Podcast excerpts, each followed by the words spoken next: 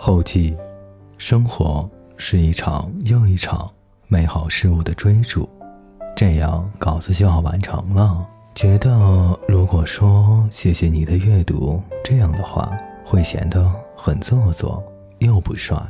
其实一直怀着矛盾而又忐忑的心情写完这本书，因为他们真的真的太私密了。写作过程大体顺利。可能因为我不是遣词造句的那一挂的，感觉上就好像和朋友聊天，或者是小学讲故事比赛时的心情和口气。这个要完稿的早上，心情不知道为什么变得平和了，没有了叫嚣，没有了激动。画插画的同学说：“你今天有点不对劲呢，因为他之前都说。”我是披羊皮的狼，所以我说我今天可能把羊皮穿上了，还拉了拉链。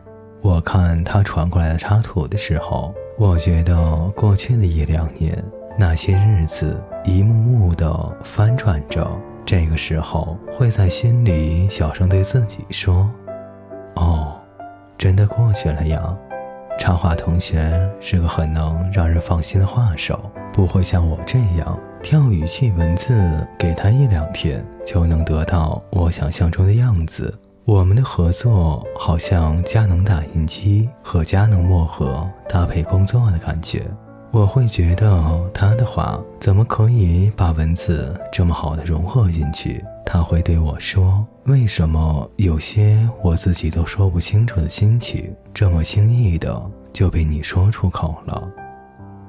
清晨下雨了，现在是天气，天上的云一朵一朵的，又连成片，厚重的影子，厚重的影子落在山地的盆地，附近的金属状屋顶却反着强烈的光。我们都很仔细的思考定义过所谓的幸福生活，不过我们都没有认真的活。但是我又会觉得，没有认真生活，没有什么。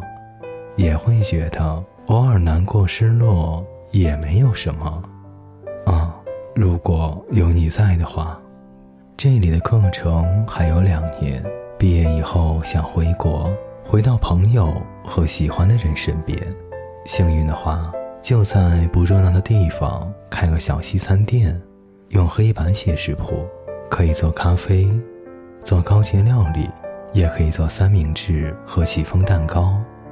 下午不忙的时候，可以午睡或者擦玻璃酒杯什么的。之后的几年，或许出现别的事、别的人，感觉就是也可以啊。好吧，我们就这样走下去，看看还有什么。这样。